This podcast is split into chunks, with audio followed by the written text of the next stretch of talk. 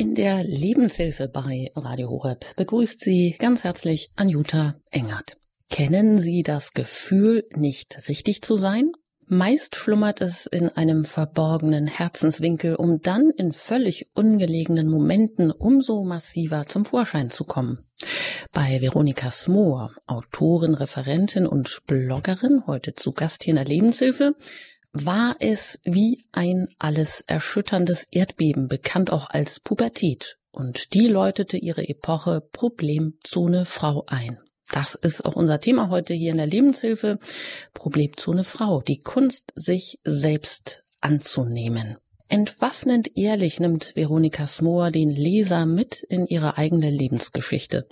Die Probleme sind nicht nur ihre eigenen. Sie schreibt, Du kannst dir sicher sein, dass jede Frau, der du heute begegnest, ihren Kampf mit ihrem Aussehen und ihrem Körper hat. Ja, auch die Frau, die so mühelos gestylt und hübsch und perfekt daherkommt, so die Autorin. Und sie analysiert, was uns so steuert und fremdbestimmt. Die milliardenschwere Diät- und Beauty-Industrie, Fashion-Designer, Influencer, Sexisten, plumpe TV-Shows, auch falsche christliche Leitbilder.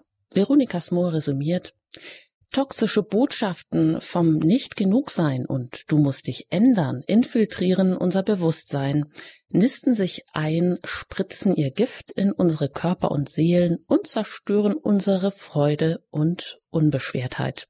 Kommt Ihnen da was bekannt vor? Oder regt sich vielleicht in Ihnen auch Widerstand?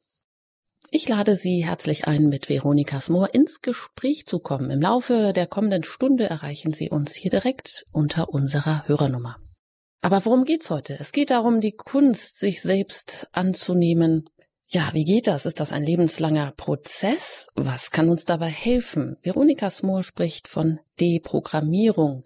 Aber wie kann ich lernen, meinen Körper mit neuen Augen zu sehen? Ja, und jetzt erstmal herzlich willkommen, Veronika Moor. Schön, dass Sie heute hier zu Gast sind, zugeschaltet aus der Nähe von Heilbronn. Ein herzliches Willkommen. Ja, guten Morgen ähm, oder guten Vormittag. Ich freue mich auch, heute hier dabei sein zu dürfen und bin schon sehr gespannt auf die gemeinsame Stunde mit Ihnen, Frau Engert, und mit den Hörern. Das hört sich gut an. Da sind wir also mal gemeinsam gespannt, was sich so entwickelt in dieser Stunde.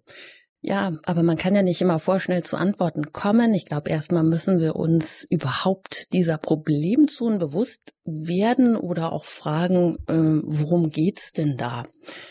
Äh, es heißt ja in ihrem Untertitel von einer, die freiwillig zunahm, ihren Glauben befreite und Frieden mit sich selbst schloss.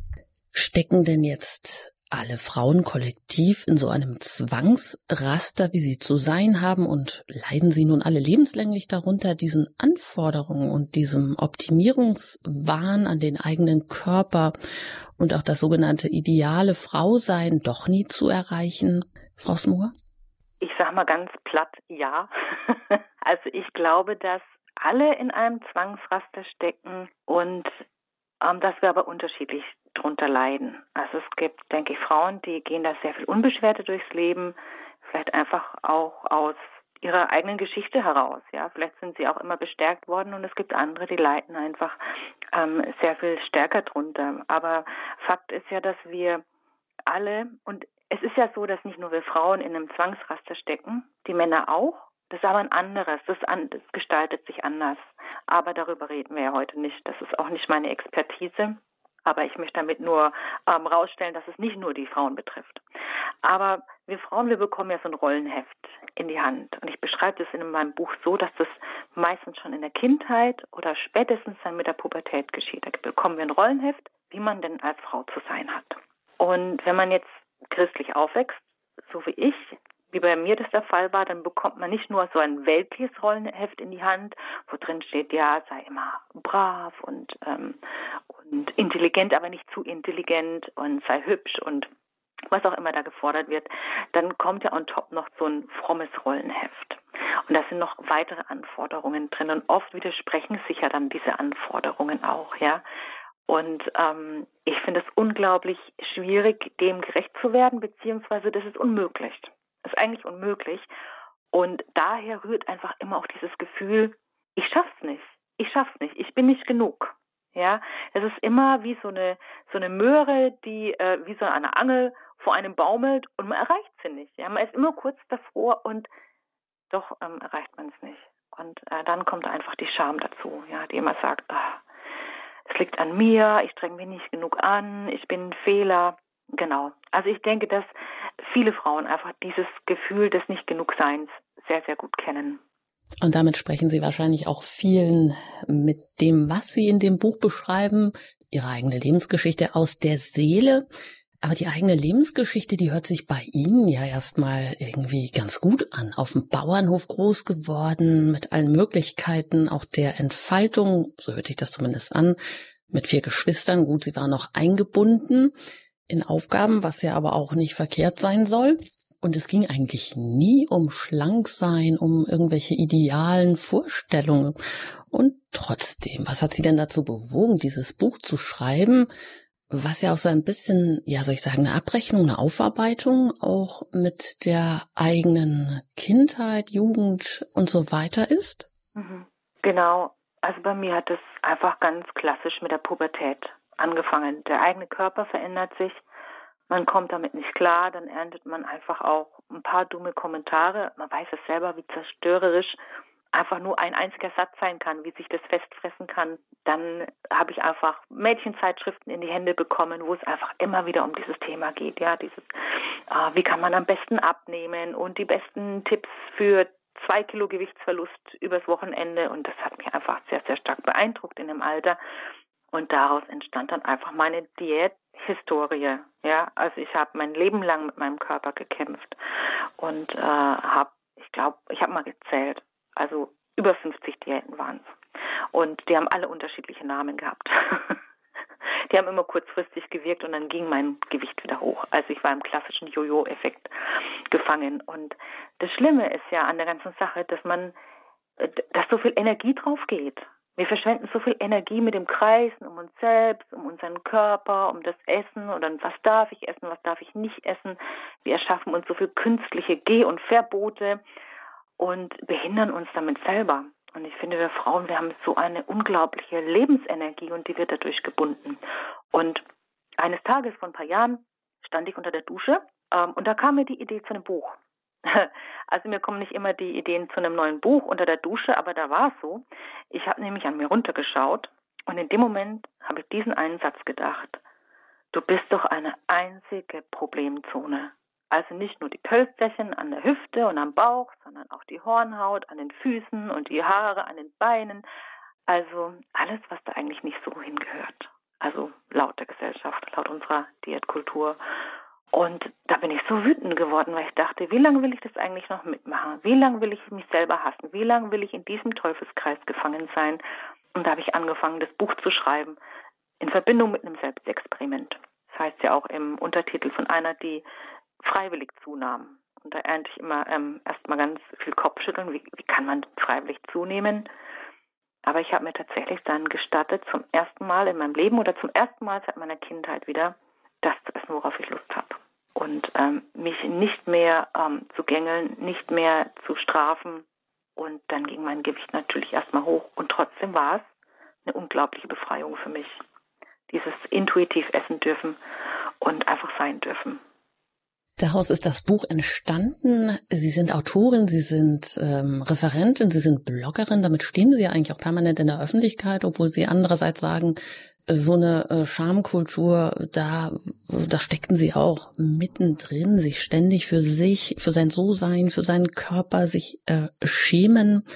Und dann aber trotzdem die blanke Offenheit an den Tag zu legen und ganz unverblümt auch auszupacken und aufzuräumen und vielleicht damit auch vielen Frauen ja etwas mit an die Hand zu geben, nämlich ein Stück Ehrlichkeit. Wie sieht's denn bei dir aus? Wie sieht's bei euch aus? Kennst du das vielleicht nicht auch und geht es dir nicht auch so und wird es, ist es nicht auch an der Zeit, sich das einzugestehen, um es zu ähm, überwinden? Wie erklärt sich das so? Das ist, das scheint ja erstmal so ein, ein Widerspruch zu sein. Einerseits ähm, 50 Diäten äh, im eigenen Leben, also so ja abgearbeitet zu haben, wirkliche Probleme gehabt zu haben und trotzdem auch so dann ähm, ja, rebellisch, wie Sie dann gerne von sich selber sagen, an die Öffentlichkeit zu gehen? Hm. Ich glaube, in mir ist eine kleine Rebellin. Und mit Rebellin meine ich, das meine ich im positivsten Sinne. Also Rebellion wird ja immer ein bisschen mit, wird oft negativ belegt. Ich finde es was sehr, sehr Gutes, weil es heißt ja, dass ich mich mit dem Status quo nicht mehr zufrieden geben möchte. Ja. Ähm, und ich habe auch angefangen, ähm, viel über die Ursachen ähm, zu lesen, mich zu informieren, woher kommt das denn? Ja, woher kommt das denn, dass so viele Frauen ihren Körper hassen? Und während ich angefangen habe, mir diese Fragen zu stellen, ist ja auch diese ähm, Body Positivity Bewegung ähm, in Gang gekommen. Seit, ich glaube, die gibt es jetzt so seit zehn Jahren ungefähr, oder acht Jahren. Da ist sie ins Leben, ins Leben gerufen worden und ähm, das hat mir natürlich auch Mut gemacht. Ja, ähm, zu mir selber zu stehen und zu sagen, ja, ich klinge mich da jetzt auch ein, weil das fühlt sich absolut richtig an. Ja, Sie beschreiben das so schön äh, in Ihrem Buch, Mein Weg, die Frau zu werden, die ich meiner Meinung nach sein sollte, gegen eben über das Essen beziehungsweise Nicht-Essen. Ich glaube, das können viele, die äh, ja auch mit ihrem Körper hadern, immer schon wieder Diäten probiert haben, die können das wohl nachempfinden, vor allem den Satz. Wenn ich erstmal XY, also so und so viel Kilo abgenommen habe, dann so. Und sie bezeichnen das als die magische Formel für alle Notlagen des weiblichen Lebens. Jetzt haben Sie ja schon gerade angesprochen, Sie haben sich viel mit den Ursachen beschäftigt für dieses ja, warum ticken wir so? Warum machen wir uns so abhängig davon? Wie kann das sein?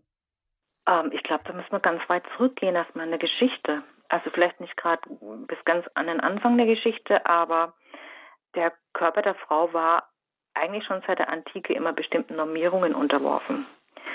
Und dazu muss man sagen, dass diese Normierungen, die waren immer patriarchal geprägt, also von den Männern her. Das vorherrschende Schönheitsideal, das war also immer an, auch an sexuelle Attraktivität geknüpft. Und das hieß aber auch, das hatte auch was mit dem Überleben der Frau zu tun. Also nur wenn ich gefalle, dann heiratet mich jemand, dann bin ich versorgt. Im Patriarchat muss eine, eine Frau braucht einen Mann, damit sie versorgt ist. Und wenn sie dem vorherrschenden Schönheitsideal nicht entspricht, dann sind ihre Chancen natürlich sehr viel geringer, ähm, versorgt zu sein. Also das Überleben der Frauen war oft einfach direkt verknüpft mit ihrer Attraktivität oder mit dem, mit dem vorherrschenden Schönheitsideal. Und ich finde, wir haben davon ein Stück auch geerbt, ja, diese Gefallsucht. Warum müssen wir immer gefallen? Und das, denke ich, hat zum Teil seine Wurzel einfach darin. Und im Laufe der Geschichte hat sich ja das Schönheitsideal auch immer wieder verschoben. Also bei den Ägyptern zum Beispiel, da waren es die symmetrischen Gesichter und die hohe Taille und da waren ganz schlanker Körper in und bei den Griechen, bei den alten Griechen, so 500 bis 300 vor Christus, da waren es dann eher rundliche Körper. Und dann machen wir mal einen Zeitsprung in die Renaissance. Da kommen uns wahrscheinlich gleich diese ganzen Gemälde ähm, in den Kopf von nackten Frauen, die immer so ein rundes Bräuchlein haben und recht kleine Brüste und ein rundes Gesicht und kräftige Schenkel. Und dann im 20. Jahrhundert, da haben sich diese Schönheitsideale immer schneller abgewechselt. Also man könnte sagen, so im Jahrzehnte-Rhythmus. Ähm, zuerst haben wir uns vom Korsett befreit und dann ging es irgendwie ähm, Schlag auf Schlag. Aber die Körperideale, die sind eigentlich immer stärker in den letzten Jahrzehnten in, in den Mittelpunkt des weiblichen Erlebens gerückt. Natürlich dann auch befeuert durch verschiedene Medien wie Zeitschriften, Bücher, jetzt eben neuerdings auch die sozialen Medien. Und ähm, da möchte ich noch mal das Beispiel der Zeitschrift herauspicken. Ja, das fand ich sehr, sehr, sehr bezeichnend, was da in den 50er, 60er, 70er Jahren des letzten Jahrhunderts passiert ist. Also in den 50er Jahren, da haben sich die meisten Zeitschriften, also Frauenzeitschriften, um den Haushalt gedreht, weil in den 50er Jahren waren fast alle Frauen zu Hause, waren Hausfrau. Nur die wenigsten haben gearbeitet außerhalb des Hauses. Die brauchten ja auch, glaube ich, eine Erlaubnis des Mannes, gell, um, um ähm, arbeiten zu dürfen. Und in den 60er Jahren, während der zweiten Welle des Feminismus, hat sich das geändert. Ja, da sind viele Frauen zurückgekehrt an einen Arbeitsplatz außerhalb des Hauses. Und daraufhin sind die Zeitschriftenumsätze einfach total eingebrochen. Und die amerikanische Journalistin, die Naomi Wolf, die hat dazu was ganz ähm, Bezeichnendes geschrieben, was einfach auch heute noch total hochaktuell ist. Ich möchte sie mal kurz zitieren.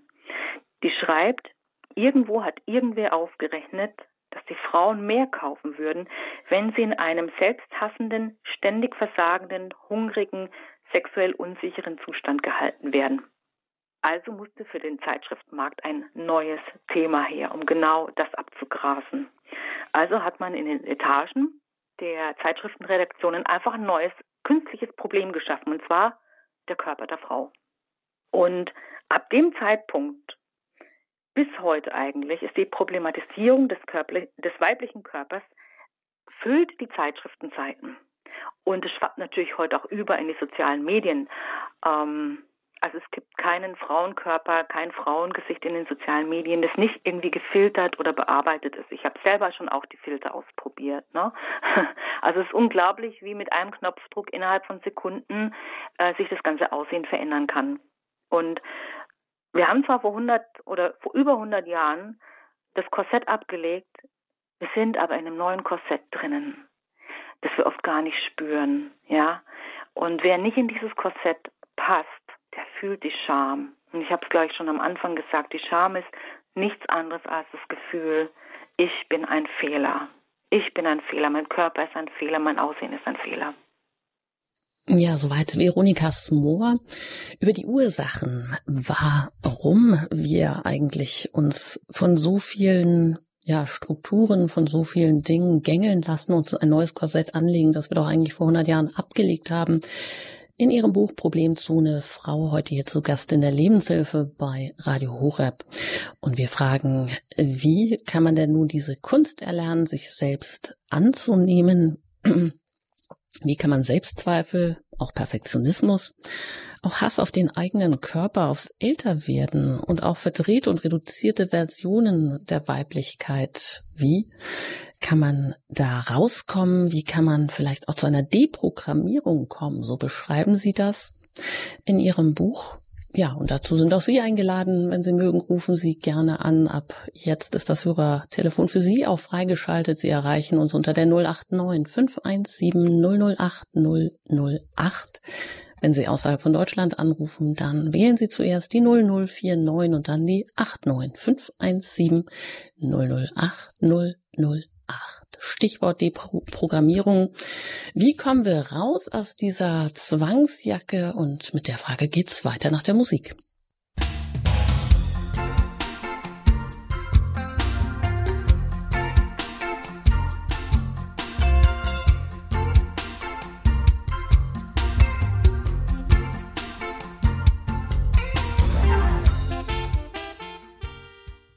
Sie haben eingeschaltet bei Radio Horeb in der Lebenshilfe heute mit unserem Thema Problemzone Frau, die Kunst, sich selbst anzunehmen. Zu Gast ist Veronika Smoor. Sie hat genau mit diesem Titel auch ein Buch geschrieben, ist außerdem Referentin und Bloggerin, heute zugeschaltet aus der Nähe von Heilbronn. Und wenn Sie mögen, können Sie uns auch jetzt gerne erreichen mit Ihren Fragen und alles, was Ihnen so auf dem Herzen liegt zu diesem Thema. Sie erreichen uns unter der 089 517 008 008. Ja, die Leitungen sind schon jetzt rappelvoll. Die erste Hörerin erreicht uns aus Mannheim und ich bin verbunden mit Frau Ike. Schön, dass Sie hier anrufen. Hallo. Ja, einen schönen guten Tag. Also ich höre Ihre Sendung äh, zufällig, weil ich gerade hier am Aufräumen bin in der Wohnung. Ich muss auch gleich in ein Gespräch. Ähm, also was mir aber auf dem Herzen liegt, ich möchte eigentlich was aus meinem Leben erzählen zu dem Thema, weil die äh, Dame ja berichtet hat, dass man sich in seinem Körper falsch fühlt. Also es war so, dass meine Cousine am Anfang, als ich jung, also so sieben, acht, neun war, hieß es immer, ich sei zu dünn. Ähm, also von allen Seiten habe ich nur gehört, ich bin zu dünn. Dann kam ich in die Pubertät. Äh, dann hieß es ja, ich sei zu dick. Äh, dabei war das aus meiner Sicht jetzt aus der heutigen Sicht gar nicht so. Also ich war vielleicht ein bisschen pummelig, aber es war in Ordnung. Und es war so, dass ich mich dann auch nicht als Frau gefühlt habe, sondern dann eben auch eher Männerkleider angezogen habe, weite Kleider und habe eben sozusagen die Weiblichkeit versteckt. Und wenn ich heute zurückgucke und auf die Bilder sehe und mein Gesicht und so weiter, da denke ich, wie schade ist das? Also wie viel Lebenszeit habe ich in meinem Leben verschwendet, weil ich auf andere Leute gehört habe, die mir eingeredet haben, ich sei hässlich, ich entspreche nicht irgendwelchen Schönheitsidealen. Und das finde ich so schade, weil da so viel Zeit und so viel Lebensqualität verloren gegangen ist. Denn ich bin dann auch nicht in Schwimmbäder gegangen, weil ich mir gesagt habe, nee, also ich bin ja zu dick oder ich bin äh, nicht zu irgendwelchen Feierlichkeiten gegangen. Also ich fühlte mich immer falsch. Ähm, also ich überspitze das jetzt. Ähm, einfach, es, es, war tatsächlich so. Also ich habe mich wirklich immer irgendwie verkehrt gefühlt ähm, und das hat sich dann erst gelegt, äh, so ach, ich würde jetzt mal sagen, äh, erst so Ende 30, als ich dann auch meine Tochter bekommen habe und ähm, als ich auch nicht wollte, dass sie in dieses Schema fällt. Und meine Tochter ist Gott sei Dank äh, nicht so. Sie fühlt sich gut in ihrem Körper und ich bestärke sie da auch darin. Und das hat mir so ein bisschen gefehlt aus dem Elternhaus diese Bestärkung, dass man gut ist, wie man ist, äh, wobei ich meinen Eltern meine Probleme auch nicht so erzählt habe und ähm, sie das vielleicht auch in ihrer Arbeitswelt da nicht so wahrgenommen haben. Aber weil ich weiß, dass es so ist, versuche ich meine Tochter zu einem selbstbewussten Mädchen zu erziehen, was sie auch ist. Das höre ich von allen Seiten. Und das wollte ich nur mal so von meinem Leben erzählen, wie schade das ist. Und durch den Glauben fühle ich mich auch wirklich angenommen und ich kann auch jetzt als Frau mich geben und ähm, mich so annehmen, wie ich bin. Aber es war ein langer, langer Weg und das finde ich so hm. schade. Frau Ike, ganz herzliches Dank, Dankeschön, dass Sie uns das hier so beschreiben. Da könnten einem eigentlich die Tränen kommen, weil es tragisch ist und weil es, ja, ich möchte fast behaupten, uns fast alle irgendwie so betrifft. Frau Smoor, dazu? Ja, also mir geht's genauso. Ich hatte gerade auch Tränen in den Augen. Ich kann mich damit identifizieren und ich finde es so großartig, dass Sie Ihre ähm, Tochter bestärken, dass dieser, ähm, dass sie diesen Teufelskreis unterbrochen haben. Und ähm, ja, ich sehe es einfach ähnlich, wie viel Lebenszeit einfach drauf geht für etwas, was einfach eigentlich im Rückblick total nebensächlich war. Vielen Dank, alles Gute Ihnen, Frau Ike. Und weiter geht's nach Stuttgart.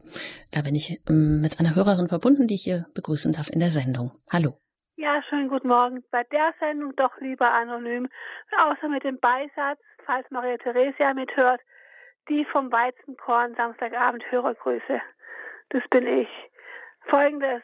Ich bin 1,80 groß, aber 80 Kilo plus minus. War auch schon mehr krankheitsbedingt. Aber ich habe eigentlich, ich kriege es irgendwie hin. Aber mein Vater hat vor einigen Jahren gesagt, man so hässlich ist wie du, kann man so nicht rumlaufen. Und ich war hübsch angezogen, wirklich hübsch, mhm. habe ich extra schön gemacht.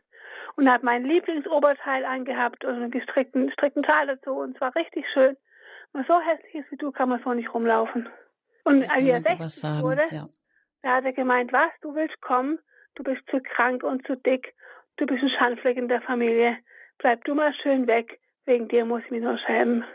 Ich sage in dieser Ablehnung von Grund auf, dass ich nie genügt habe Jetzt bin ich 49 geworden im September. Ich genüge noch immer nicht. Und ich bemühe mich so, in irgendeiner Weise seine Tochter zu sein. Und kann das nicht erfüllen und krieg's nicht hin. Und bin chronisch krank seit 95. Aber wie schön, dass Sie anrufen. Wie wertvoll ist, dass Sie, dass Sie hier anrufen und den Mut haben und das einfach auch mitzuteilen. Frau Ja, unbedingt. Ähm, das ist natürlich ganz harter Tobak. Also da fühle ich sehr mit Ihnen mit und ähm, wünsche Ihnen einfach, dass Sie gute Begleitung haben und auch Aufarbeitung. Ich denke, von sowas zu heilen, das geht nicht von heute auf morgen, sondern das braucht einfach echt ganz viel Zeit und Bestärkung. Und wie ich schon am Anfang auch gesagt habe, das reicht manchmal nur ein Satz, der kann so viel zerstören und kaputt machen. Und dann braucht es einfach sehr viel Zeit, um davon wieder heil zu werden. Und das wünsche ich Ihnen von Herzen. Vielen Dank für Ihren Anruf und ja, seien Sie gewiss, dass ähm, ja auch wir Sie da im Gebet auch begleiten. Und weiter geht's. Ja, wohin weiß ich jetzt nicht, aber ich bin auch wieder mit einer anonymen Hörerin verbunden. Ich grüße Sie. Ja, im Raum Frankfurt, grüß Gott. Also ich habe ähm, ja, eigentlich etwas haltungslos, weil ich unvorbereitet hier herein gestolpert bin, als sie also die Medien einbezogen haben. Dass, ähm, ja, also wenn ich mir vorstelle, dass man sich an Medien mehr orientiert als an der Haltung von Menschen im eigenen Umfeld, die ja auch so vieles, wie wir eben gehört haben, auch, ähm, ja, also ähm, also einen schlechten Einfluss haben können.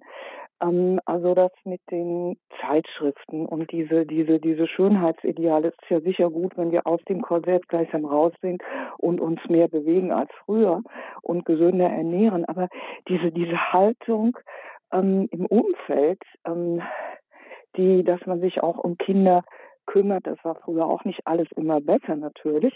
Ja, ich, ich, ich wollte nochmal nachfragen zu, den, äh, zu dem Einfluss der Medien und dem von Ihnen zitierten Buch vielleicht.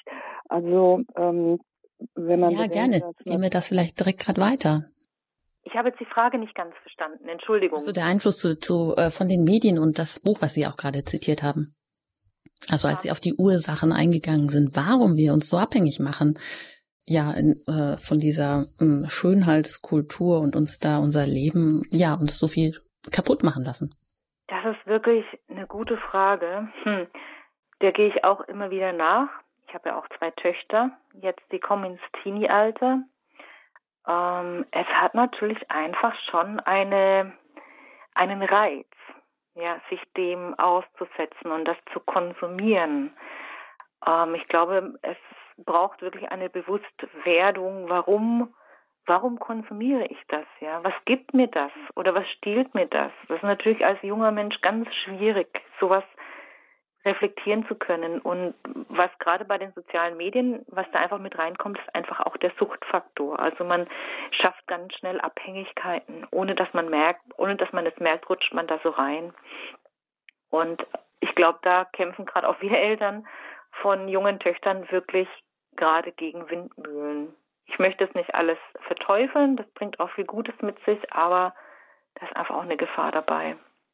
Ja, vielen Dank mal so weit. Alles Gute Ihnen. Danke für Ihre Frage. Weiter geht's nach Heidelberg und da bin ich jetzt mit Frau Fechner verbunden. Ich grüße Sie hier in der Sendung. Ja, guten Morgen. Ähm, also ich komme ja ursprünglich aus der DDR, bin ähm, 82, 83 hierher gekommen in den Westen. Ne?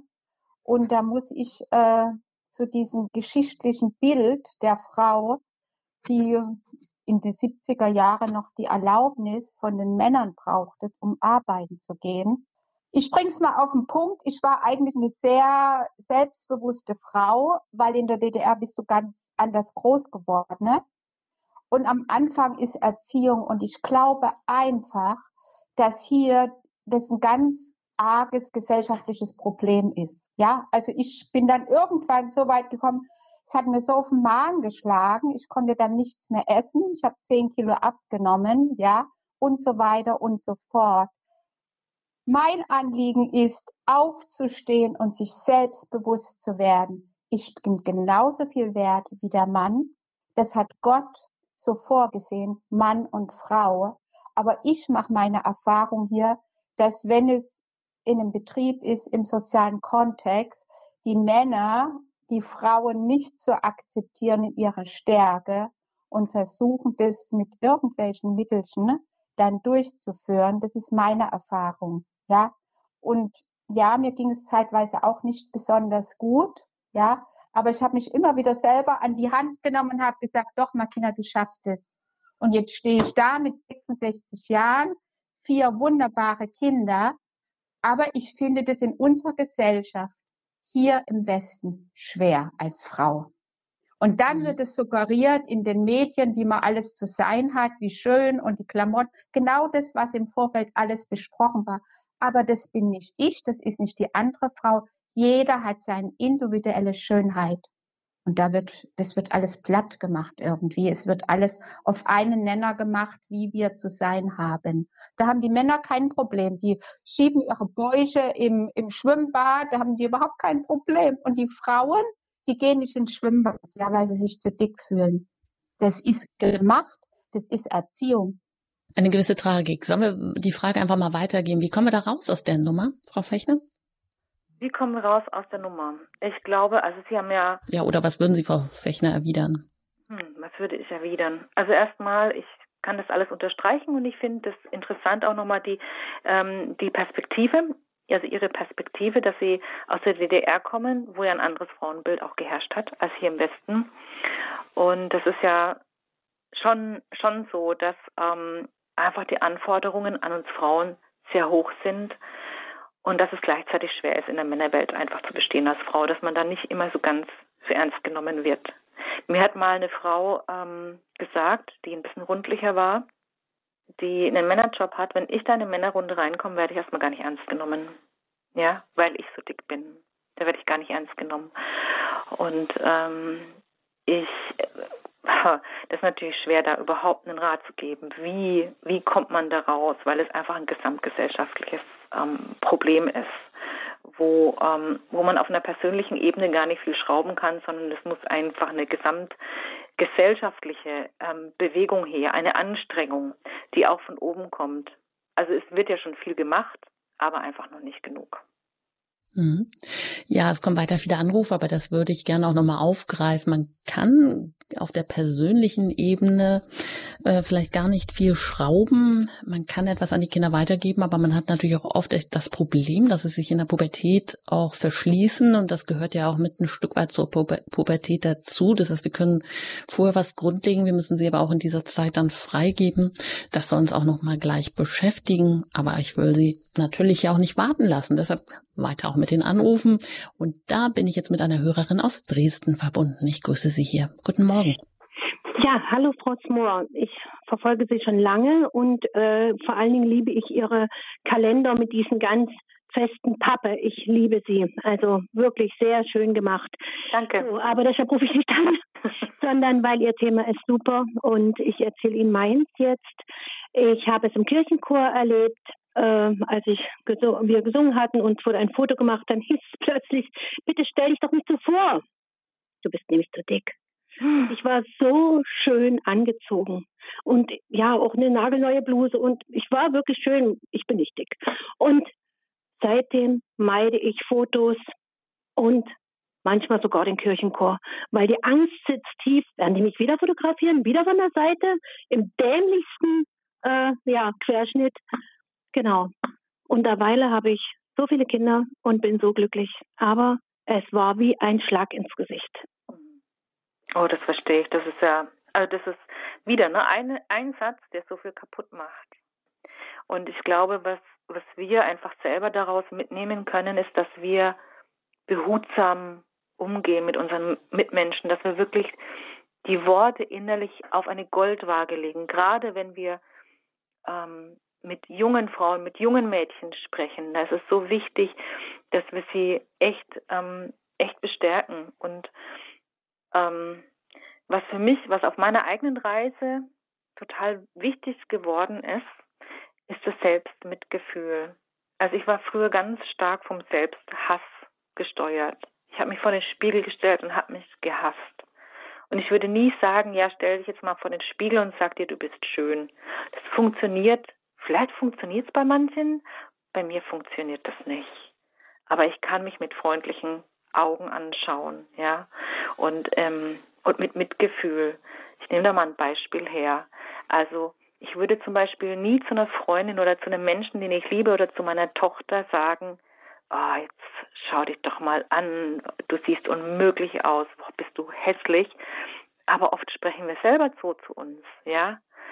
Ähm, und ich, ich finde, wir müssen lernen, uns selber freundliche Worte entgegenzubringen. Wir sind ja oft in so einem inneren Dialog mit uns selber und dass wir da anfangen, mit Mitgefühl und Freundlichkeit mit uns selber zu sprechen. Und, ähm, und dann bringen wir diese Freundlichkeit und diese, mh, hm, dieses Mitgefühl auch anderen Menschen gegenüber zum Ausdruck. Also ich habe gemerkt in der Zeit, dass ich mich selber gehasst habe und mein Körper war ich auch sehr wertend anderen Körpern gegenüber. Und ich habe gemerkt, dass sich da echt was geändert hat, seitdem ich mir selber verbiete, so mit mir selber zu reden. Also ich habe wirklich ein Verbot für mich selber aufgestellt. Und das ähm, wünsche ich Ihnen auch, dass Sie ähm, diesen bösen Worten, die Sie da erlebt haben, freundliche Worte entgegensetzen, dass Sie freundlich mit sich, mit sich selber ähm, sprechen und wertschätzen und voller Mitgefühl, weil das war nicht in Ordnung, was Sie erlebt haben. Ja, vielen Dank auch für Ihren Anruf. Also ein Schritt, der kann sein, sich eben mit Selbstmitgefühl zu begegnen, mit viel mehr Selbstmitgefühl. Das thematisiert Veronika Smoor auch in ihrem Buch Problemzone Frau. Und da sagen sie ja auch, das entzieht auch ähm, Angst und Scham einfach den, den Nährboden. Ja, da können wir auch gleich nochmal ähm, weiter fragen, was wir selber in der Hand haben, um uns einfach besser zu rüsten. Vorab aber noch mh, hm, aus Füssen eine Hörerin, da bin ich jetzt mit Rita verbunden. Ich grüße Sie hier in der Sendung. Guten Morgen. Guten Morgen.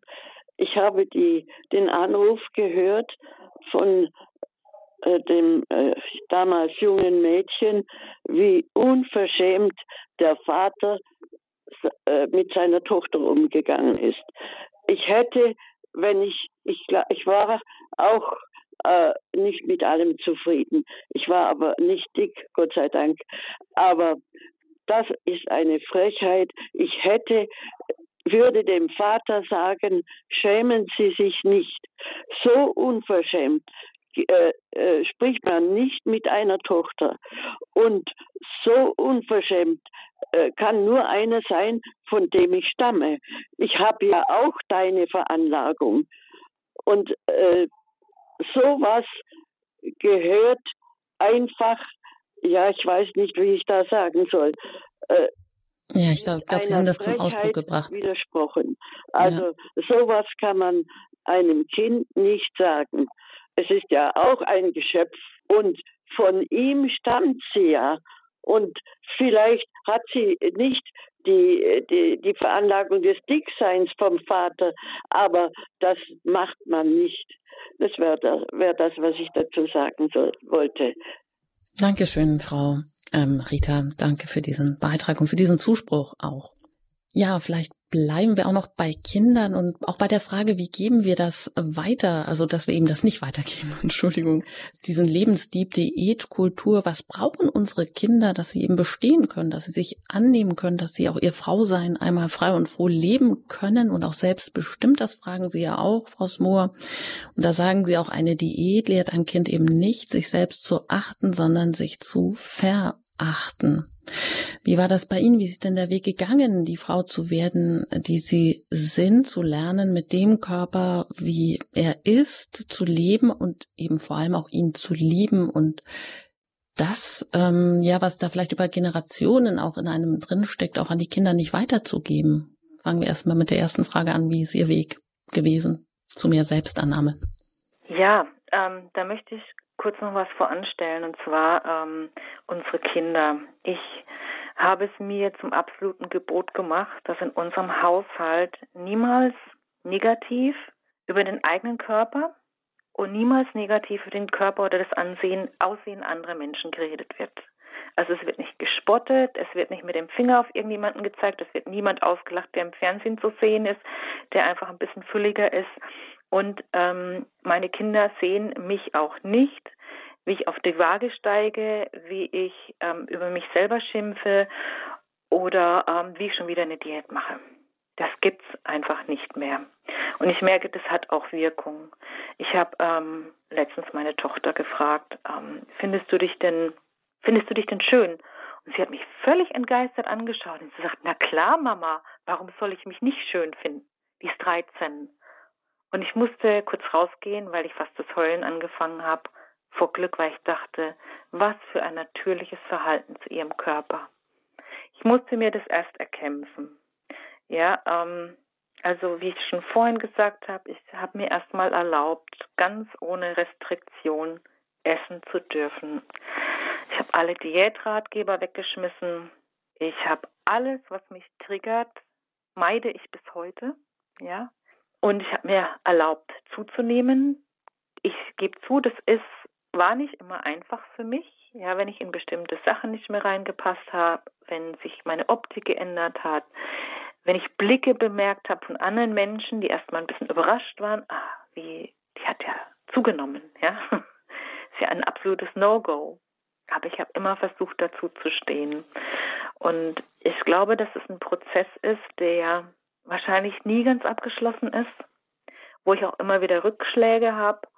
Aber ich muss ganz ehrlich sagen, ich fühle mich heute so viel glücklicher, weil ich merke, ich bin nicht mehr so fremdbestimmt, wie ich es früher war, sondern ich bin selbstbestimmt. Ich bin jetzt eine selbstbestimmte Frau und das macht mich so glücklich und ich fühle mich gesünder in seelischer Hinsicht, wie auch tatsächlich körperlich. Ja, vor 10, 15 Jahren habe ich locker 20 Kilo weniger gewogen, war aber viel öfter krank und sehr viel deprimierter. Ähm, wie gesagt, es ist ein, es ist ein langer Weg. Ja, also man kann nicht sagen, ich beschließe jetzt, äh, mich selber anzunehmen und dann klappt es immer, sondern es ist immer ein sich selbst gnädig ansehen, auch durch die Augen Gottes, ja, der mich so wunderbar geschaffen hat, wie ich bin, mit all meinen Veranlagungen.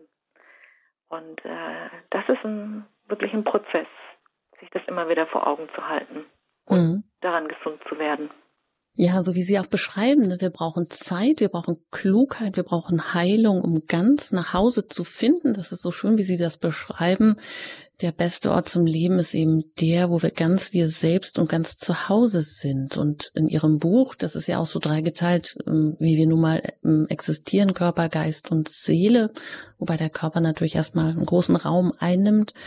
Mm, ja, wie finden wir diesen Ort in uns? Oder ja, wie ist das eigentlich? Ist unser Körper oder unser Denken unser größter Feind? Ohne jetzt damit dann gleich wieder zu unterstellen, warum denken wir denn so? Wir können doch einfach anders denken. Aber sind wir einfach empfindsamer als Frauen?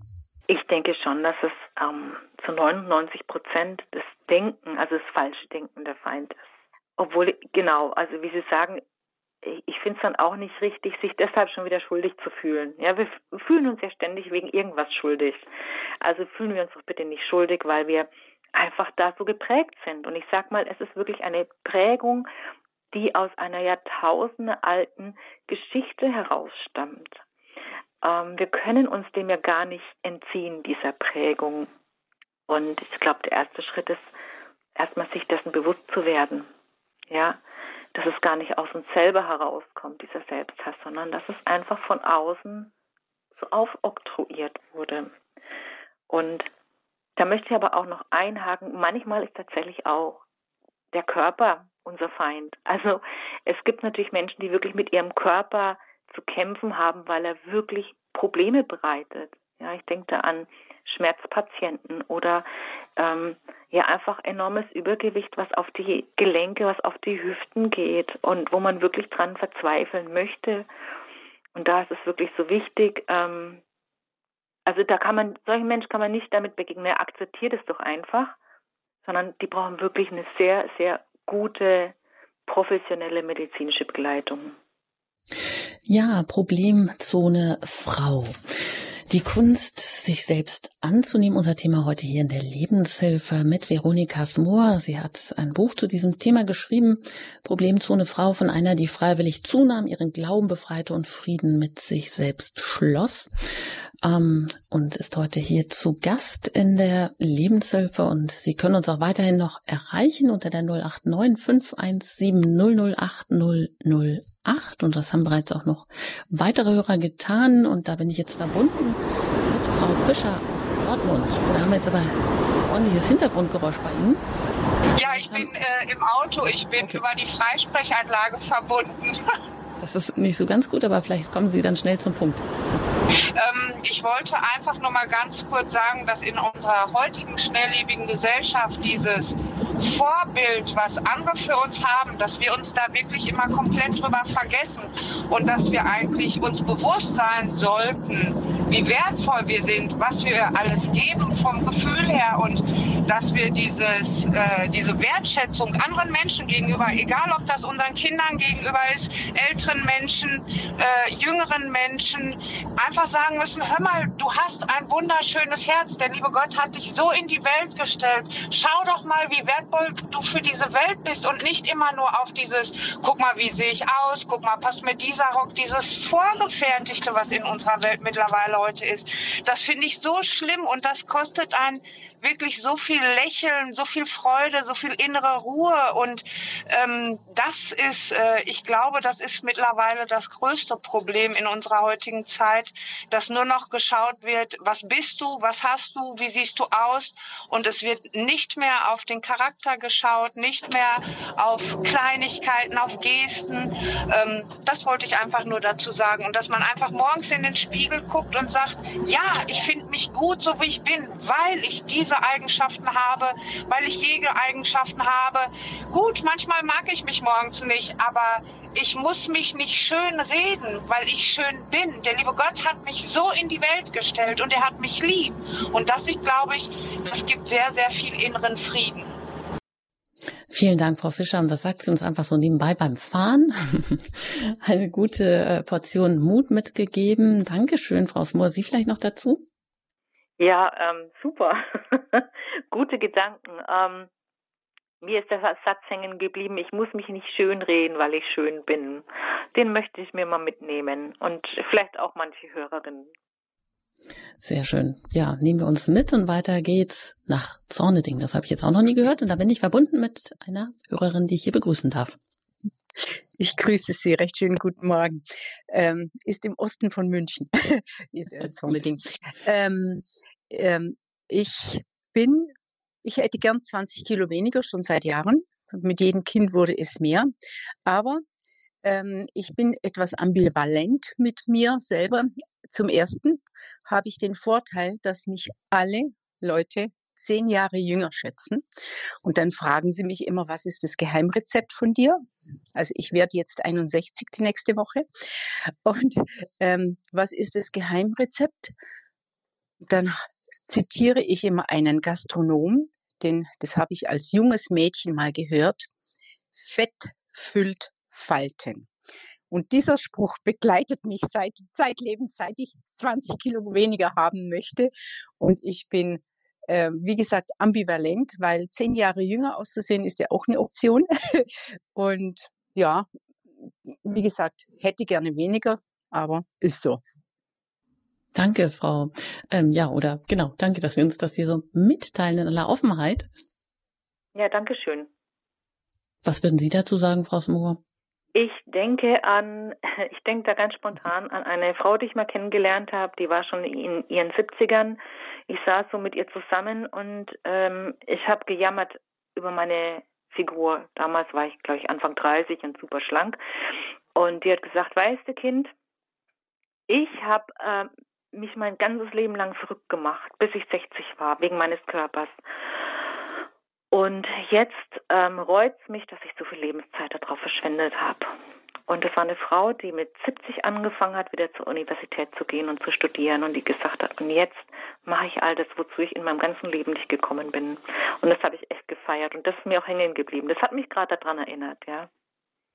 Sehr schön. Also es ist nie zu spät. Also es ist immer, wir sind ja so wertvoll, dass wir auch jeden Tag neu diese Entscheidung treffen können, unser Denken vielleicht auch umzustrukturieren. Da kommen wir auch gleich nochmal drauf. Wie können wir da vielleicht auch ein paar Schritte in die richtige Richtung gehen? Aber jetzt ist hier noch eine Hörerin, die aus Weilheim bei München von dort angerufen hat. Ich grüße Sie hier in der ja, Sendung. Hallo. Gott. Ich habe eine Frage und zwar habe ich eine nahe Verwandte, die ist 74, die wiegt 160 Kilo. Das ist natürlich ein, mittlerweile ist sie krank und so gehbehindert, dass sie, also aufgrund des Gewichts, dass sie schon sich nicht mehr aus ihrem Haus bewegen kann. Für Radio Horeb kann ich sie auch nicht begeistern, vom Christentum hält sie auch nicht viel und die dreht sich halt nur noch, die ist im Internet zugange und sonst nichts mehr. Was macht man denn mit solchen Menschen? Und die ist wirklich, wenn die so weitermacht, ist sie irgendwann ein Pflegefall und zwar ein Schwerpflegefall. Hm. Also ich glaube, dass ähm, der Wille zu einer Veränderung immer von, äh, von einem selbst kommen muss. Es muss aus innen herauskommen. Das kann man nicht vor, von außen an einen Menschen heranreden. Also äh, zum Beispiel jemand, der von irgendwas abhängig ist. Man kann sich da wirklich äh, den Mund fusselig reden, solange derjenige nicht selber bereit ist und selber eine Einsicht zeigt, ähm, redet man gegen eine Wand. Deshalb ist es, glaube ich, wichtiger, diese Person einfach mit ins Gebet zu nehmen und sie einfach lieb zu haben. Ich glaube, Menschen sind eher bereit dazu, sich, sich zu verändern, wenn sie wissen, dass sie so, wie sie jetzt gerade sind, bedingungslos geliebt sind. Ich glaube, das ist schwieriger, als jemanden zu kritisieren oder, oder ja auch mit gutem Willen eine Veränderung herbeiführen zu wollen. Mhm, sich selbst geliebt zu fühlen. Also vielen Dank für diesen Anruf. Und da möchte ich auch nochmal nachhaken. Also auch nicht immer diese Verschieberei, die wir ja auch so gerne praktizieren. Dann, wenn ich so und so viel Kilo weniger wiege, dann, dann mag ich mich und vorher mag ich mich eben nicht. Also heißt das ja eigentlich schon jetzt auch diesem Gefühl dass ich was wert bin und dass ich vielleicht auch schon so bin, wie ich mich wünsche zu sein, dass ich dem auch Raum geben darf. Kann man das vielleicht so sagen? Unbedingt. Also das mit dem Aufschieben kenne ich gut. Wenn, dann. Wenn ich erst mal 20 Kilo weniger habe, dann mache ich den Tauchschein oder dann mache ich die und jene Wanderung und dann gönne ich mir das schöne Kleid. Warum nicht jetzt? Warum gehe ich nicht jetzt einkaufen und kaufe mir in meiner jetzigen Größe ein fantastisches Kleid, lass mich richtig gut beraten, was zu mir, was zu meinem Körper, was zu meinem Teint passt? Warum packe ich nicht jetzt mein Leben an? Und das ähm, ist nicht nur mit ähm, ist nicht nur mit dem Gewicht verknüpft, sondern wir kennen diese Wenn-Dann-Rechnung ja auch in anderer Relation. Also wenn ich erst diesen Job habe, wenn ich erst einen Mann habe, wenn ich erst Kinder habe, ja und dann? Also wir leben schon jetzt ähm, ähm, das Leben, das wir eigentlich leben wollen, ja. Und dann füllen wir es doch auch und verschieben das nicht immer auf später. Dann sind wir irgendwann 80 und dann ist auch vorbei. Ja, aber was macht das psychologisch mit uns, wenn wir dann immer alles verschieben? Hängt da nicht so auch so eine äh, schon so eine äh, depressive Schlaufe mit drin in unserem Denken, dass wir eigentlich der Meinung sind, wir schaffen es ja eh nicht, erst wenn, wenn, wenn dann, aber jetzt ja eben noch nicht und leider jetzt noch nicht und ich kann es nicht, ich schaff's nicht. Ist das nicht Natürlich. dann viel mächtiger? Ja, ich glaube, das, das hängt da schon auch mit drinnen. Also vielleicht ist es ja auch immer ein bisschen eine Entschuldigung, das eigene Leben jetzt nicht anpacken zu müssen. Und es ist natürlich auch eine Abwertung in dem Moment, eine Abwertung des eigenen Lebens, eine Abwertung der eigenen Fähigkeiten, dessen, was ich mitbekommen habe. Ja, das, das liegt einfach brach in dem Moment. Und dann müssen wir das Leben auch nicht anpacken, wenn wir immer eine Entschuldigung haben. Dann kommen wir aber auch aus dieser Opfernummer nicht raus. Ja. Und ich finde, ähm, ganz im eigenen Ich anzukommen, heißt wirklich auch Eigenverantwortung fürs eigene Leben zu übernehmen. Ja, wie gesagt, es, Ihr Buch besteht nicht nur aus ähm, ja, der Problemzone Körper oder Problemzone Frau, das äh, umreißt ja auch noch Seele und Geist. Und wie helfen uns geistige und seelische Willens- oder Wirkkräfte, ähm, ja, dass wir mehr lernen, uns anzunehmen, hineinzukommen in das Bild, was Gott von uns gedacht hat, uns wunderbar und geliebt erschaffen hat. Ich glaube, das heißt auch falsche Bilder loszulassen von uns selber, wie wir einfach gerne wären, ja. Ähm, da haben wir ja zum Beispiel einmal die, die Vergleichsfalle, in die wir immer hineingeraten. Also wir werten uns selber ab. Ähm, wir vergleichen ja immer, und das perfide am Vergleichen ist, wir, wir vergleichen ja immer das Beste von anderen mit unserem Schlechtesten. Da können wir ja nur, da können wir ja nur, nur ähm, ja, versagen, ja, in diesem Vergleich. Und dann ist es für mich auch immer wieder sehr heilsam, auch in die Bibel zu schauen und zu sehen, wie ist denn Jesus mit Frauen umgegangen. Und Jesus ist absolut wertschätzend und inklusive mit Frauen umgegangen. Da war nichts Sexistisches oder Überhebliches, sondern einfach nur pure Gnade. Und im Licht dieser Gnade dürfen wir uns einfach auch selber anschauen. Das ist doch eigentlich so wunderbar. Also es gibt ein absolut positives Frauenbild in der Bibel. Äh, ich glaube, Sie schreiben das auch so, dass Jesus, ähm, der, der kann uns da, könnte uns eigentlich doch viel mehr Vorbild sein, weil er so in totaler Schutzlosigkeit, in totaler Nacktheit repräsentierte er mit seinem öffentlichen Sterben am Kreuz so diesen ganzen Schmerz, auch das ganze Elend, die ganze Scham der Menschheit und auch die, ja, ganze Schamprobleme einer Frau, sag ich jetzt mal. Und, und er, das ist ja schon revolutionär, wie er mit Frauen umgegangen ist und wie er sie eben gleichwertig auch überhaupt erstmal hingestellt hat. Anders zwar, aber positiv anders und wir hatten es nicht alle gleich geschaffen, weder Männer noch Frauen, das ist ja auch gut so, weil sich das ja auch wieder gegenseitig so eine gewisse Anspannung gibt, also eine, eine Spannung. Aber warum tangiert uns das nicht viel mehr als Christen? Als Christen haben wir ja genau die gleichen Probleme. Problem zu einer Frau.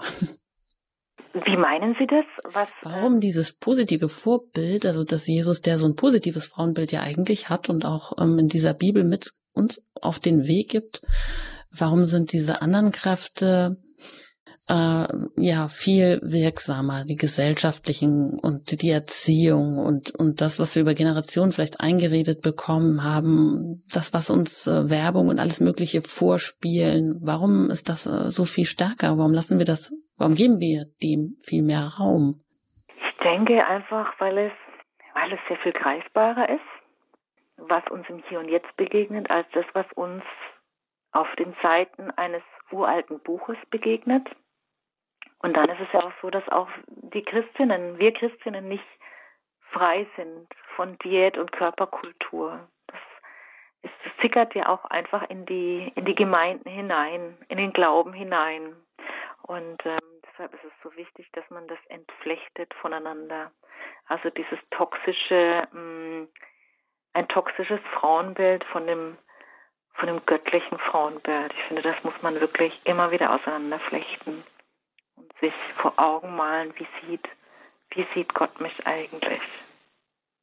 Ja, Frau Smor, was möchten Sie Frauen heute hier und jetzt noch mit auf den Weg geben? Ach, ich wünsche den Frauen, uns Frauen, und da schließe ich mich mit ein, dass wir die aufoktroyierten Rollenhefte zur Seite legen, dass wir entdecken, wer wir sind. Und ich finde, da lohnt sich auch immer ein Blick zurück in die Kindheit. Das, was mir als Kind Freude gemacht hat, was mein Herz zum Klopfen gebracht hat. Das ist immer ein guter Hinweis darauf, was mir auch heute noch Freude macht, was ich vielleicht heute auch noch gut kann.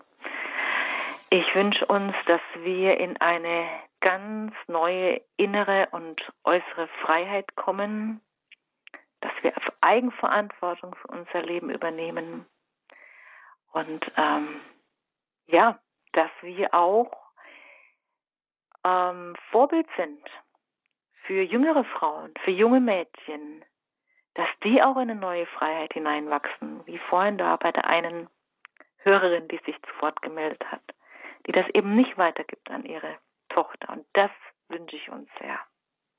Hat das auch zu tun mit dem neuen Buch, äh, was Sie äh, Anfang Februar oder Februar Bonifatius Verlag rausbringen und was den Titel trägt What Would Grandma Do? ähm, nur, nur am Rande, nur am Rande. Das, das ist eher so eine, mm, eine Sache zum nachhaltigen Leben, aber da geht es tatsächlich auch am Rande darum. Also ein normales Essverhalten, ein normale, eine normale Beziehung zum eigenen Körper, aber das nur am Rande. Ansonsten ist es wirklich ein bisschen autobiografisch. Was habe ich von meinen Eltern, Großeltern gelernt? Und ähm, wie können wir die Welt einfach ein bisschen besser machen, indem wir uns an der Lebensweise der vorherigen Generationen orientieren. Nicht unbedingt immer an der politischen Einstellung, aber einfach an der Bescheidenheit, an den Werten, die sie uns mitgegeben haben. Genau. Ja, vielleicht haben Sie auch uns im Hinblick auf unser Frausein ja nicht nur Negatives, sondern auch Positives mitgegeben. Darüber könnten wir vielleicht auch mal nachdenken. Wäre vielleicht auch mal ein Gedanke wert. Ja, unbedingt. Das ist, äh, ist schon mal gut, ja. Problem zu eine Frau. Wir kommen zum Ende der Sendung. Ja, ein Buch, was Veronika Smur geschrieben hat, aber sie hat ja nicht nur geschrieben, man kann ja auch ihren Blog hören oder man kann sie auch erleben und ähm, das am kommenden Samstag, ich glaube, das ist der nächste, ihr nächster Auftritt sozusagen, genau. am CVJM Marienhof in Hoberg und das ist nun zufällig direkt bei mir um die Ecke, also bei Offenburg. Worum geht's da, Frau Smur? Der Titel des Vortrags lautet Radikal Du, sei du selbst in einer Welt, die dich anders haben will. Da geht es im Prinzip auch nochmal um die Inhalte meines Buches Problem zu einer Frau. Das ist einfach eine Ermutigung an Frauen, wirklich ähm, ganz sie selbst zu sein. Ja, schön. Vielleicht kann sich der eine oder andere da wiedersehen. Ansonsten sage ich Ihnen an dieser Stelle ein ganz herzliches Dankeschön, dass Sie heute hier zu Gast waren in der Lebenshilfe bei Radio Horeb zum Thema Problemzone Frau, die Kunst, sich selbst anzunehmen. Vielen Dank und alles Gute Ihnen und auch gerne auf Wiederhören. Ja, danke. Auf Wiederhören. Ja, vielleicht haben Sie auch das ein oder andere nicht ganz mitbekommen. Kein Problem. Sie können sich auch die Radio Horeb App runterladen oder Sie haben die Möglichkeit, auf unserer Website in der Mediathek diese und auch alle anderen Sendungen noch einmal nachzuhören. Wenn das auch nicht geht, dann rufen Sie halt beim Hörerservice an und den erreichen Sie unter der 08328 921 110. Da haben Sie immer noch den Service, auch ähm, Mitschnitte auf CD von Sendungen zu bestellen.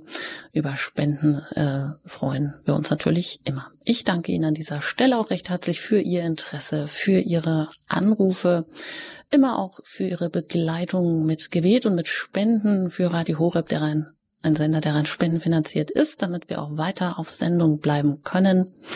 Und ja, das sagt Ihnen Ihre Anjuta Engert und wünscht Ihnen noch einen gesegneten Tag.